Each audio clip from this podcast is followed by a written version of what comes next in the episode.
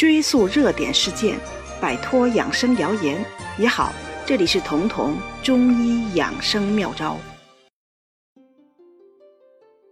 有句俗话，大家应该都听说过：“左眼跳财，右眼跳灾。”眼皮跳真的能感知厄运好运吗？很显然，这种说法没有任何科学依据。那么，确实眼皮经常会跳，眼皮跳又意味着什么呢？实际上，眼皮跳。最多是身体在警示你。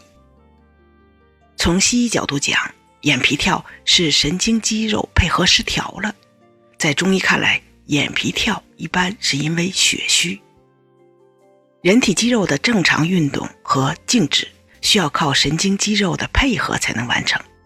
如果配合出问题，就会发生肌肉的收缩舒张功能失调。一个典型的例子就是。缺钙的时候，腿部的肌肉会抽筋儿，但很多人腿抽筋儿之后去医院检查，发现并不缺钙，而且缺钙也未必就能改善抽筋儿。检查其他的一般又没有什么问题。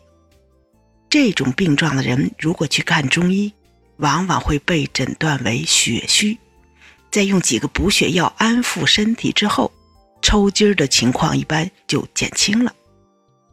在一定程度上，眼皮跳的原理和这种不缺钙的抽筋儿是相近的，它们都是因为血虚不能濡养，从而肌肉的收缩舒张功能失调了。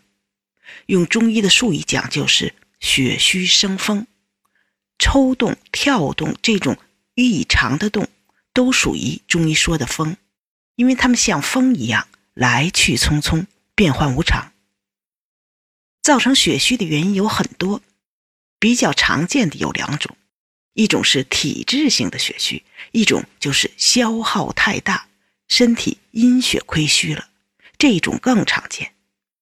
消耗太大的血虚在女性或者慢性病患者身上比较常见，比如因为月经或者生育过程失血过多，或者因为慢性病消耗日久，久治不愈。除了本身的这种血虚会造成眼皮跳，用眼过度也是眼皮跳的一个重要因素，因为用眼过度会导致血虚。当眼睛久视，特别是目不转睛的时候，这是耗血的。中医讲久坐伤肉，久视伤血，持续的长时间的用眼对血就是过度的消耗，而肝开窍于目。而且肝藏血，所以很多人在久视之后眼睛是发干发涩的，去看中医一般就会说你肝血虚了。我接触过一个特别典型的听众，他是做淘宝店的，每天早上六点就要起来张罗，一天都要盯着电脑，结果就出现了严重的眼皮跳，而且眼睛非常干涩，非常怕光。电脑开机时候的那点光都能刺得他眼睛疼。如果你也有类似的情况，那就很清楚，这就是久视伤了肝血的表现。所以，如果你经常眼皮跳，不要想着这不是什么好事或者坏事的预兆，它其实就是在提醒你，你要补血了，你要让视力、让眼睛休息了。需要注意的是。这时候的补血不要只是单纯的补血，这个补血药最好同时还有柔肝的效果。张仲景写在《伤寒论》里的芍药甘草汤就非常适合这种情况下的补血，它也是这种情况补血的基础方。芍药甘草汤只有两味药，一个是炒白芍，一个是炙甘草，它们的价格都非常便宜，但用它却治好了很多。腿脚抽筋儿，或者虽然没有抽筋儿，但是腿脚的肌肉酸疼的人，在这个方子的基础上增加一些有吸风效果的药，比如天麻、钩藤、枸杞、菊花等等，对血虚导致的这种眼皮跳、眼睛干涩、怕光。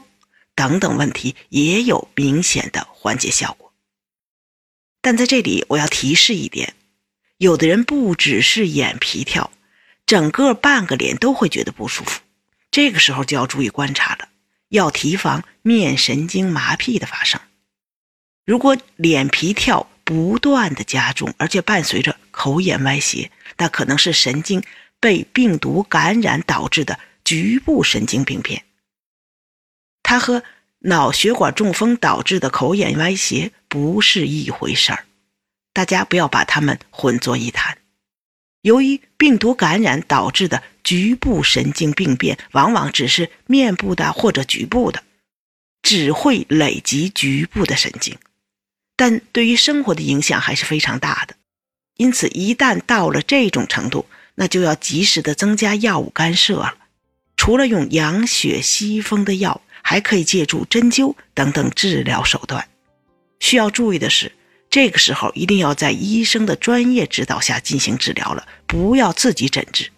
并且，面神经麻痹这个病有个特点，治得越早，效果越好。因此，一定要及时就医，不要自我诊断，随便用药。在本期节目的最后，有一个消息要跟大家分享。我正式开设了抖音账号，以后大家可以以短视频的方式见到我了。打开抖音 APP，搜索“同道生活知识馆”七个字就可以找到我。这七个字具体怎么写，可以看看我们本期音频的文字介绍。如果你觉得这期节目对你有所帮助，可以点击节目右下方的订阅按钮，这样就不会错过节目更新了。每周二、周四，我会在这里准时开讲。